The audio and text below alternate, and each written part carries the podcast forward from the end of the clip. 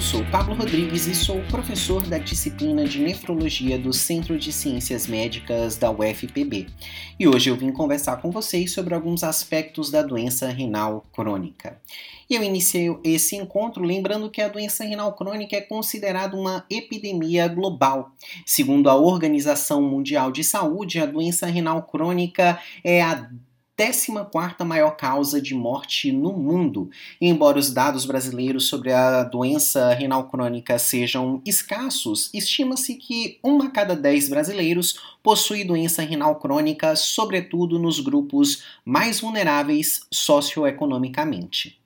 A doença renal crônica ela possui causas conhecidas, prevalentes e predominantemente tratáveis, como por exemplo a hipertensão arterial sistêmica e o diabetes mellitus. E quais seriam os sintomas da doença renal crônica? Bom, a doença renal crônica é inicialmente silenciosa, e aqui mora um dos grandes problemas para o diagnóstico dessa doença. Nos estágios iniciais, o diagnóstico ele é estabelecido através do rastreamento da doença em pacientes de risco. Os sintomas dessa doença, como comentado, aparecem em estágios mais avançados, com uma taxa de filtração glomerular menor que 30 ou 20 ml por minuto, e se associam a complicações que incluem doenças cardiovasculares, infecções, declínio físico e cognitivo.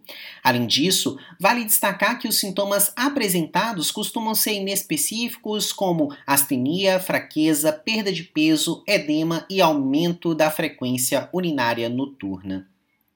Todos esses achados, eles corroboram para o reconhecimento e tratamento tardio da doença, o que nos faz perceber a importância do rastreamento dessa doença. Se nós sabemos que a doença tem um curso insidioso e silencioso e também conhecemos os indivíduos que estão sob risco de apresentar esse quadro, nós temos uma janela de oportunidade para diagnosticar precocemente a doença e assim implementar medidas para retardar a sua progressão. Dessa forma, nós devemos solicitar anualmente a dosagem da creatinina no sangue e avaliar a presença de proteínas na urina de indivíduos com sintomas de doença renal e ou que se apresentem com diabetes mellitus, hipertensão arterial sistêmica, história de doença cardiovascular, história familiar de doenças renais e com obesidade. Através desses exames, nós vamos avaliar se a pessoa apresenta critérios para doença renal crônica ou não. Nesse sentido, a doença renal crônica será definida pela presença de lesão renal, como por exemplo proteinúria ou hematúria glomerular, e ou uma taxa de filtração glomerular menor que 60 ml por minuto por 3 ou mais meses, independentemente da causa. E quais seriam as medidas que podem ser implementadas para reduzir a progressão da doença, considerando que ela não tem cura.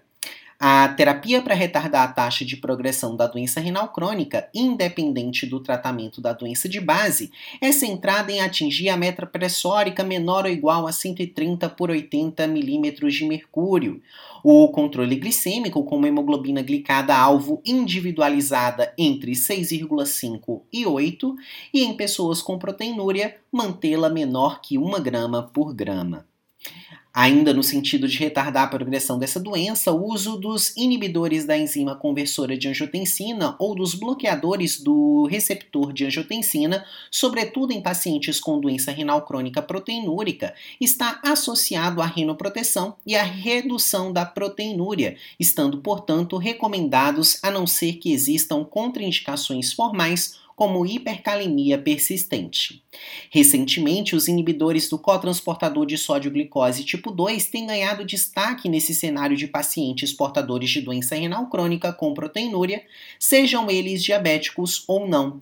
Essas drogas parecem ter um efeito renoprotetor e antiproteinúrico adicional ao efeito dos IECAS e BRAS.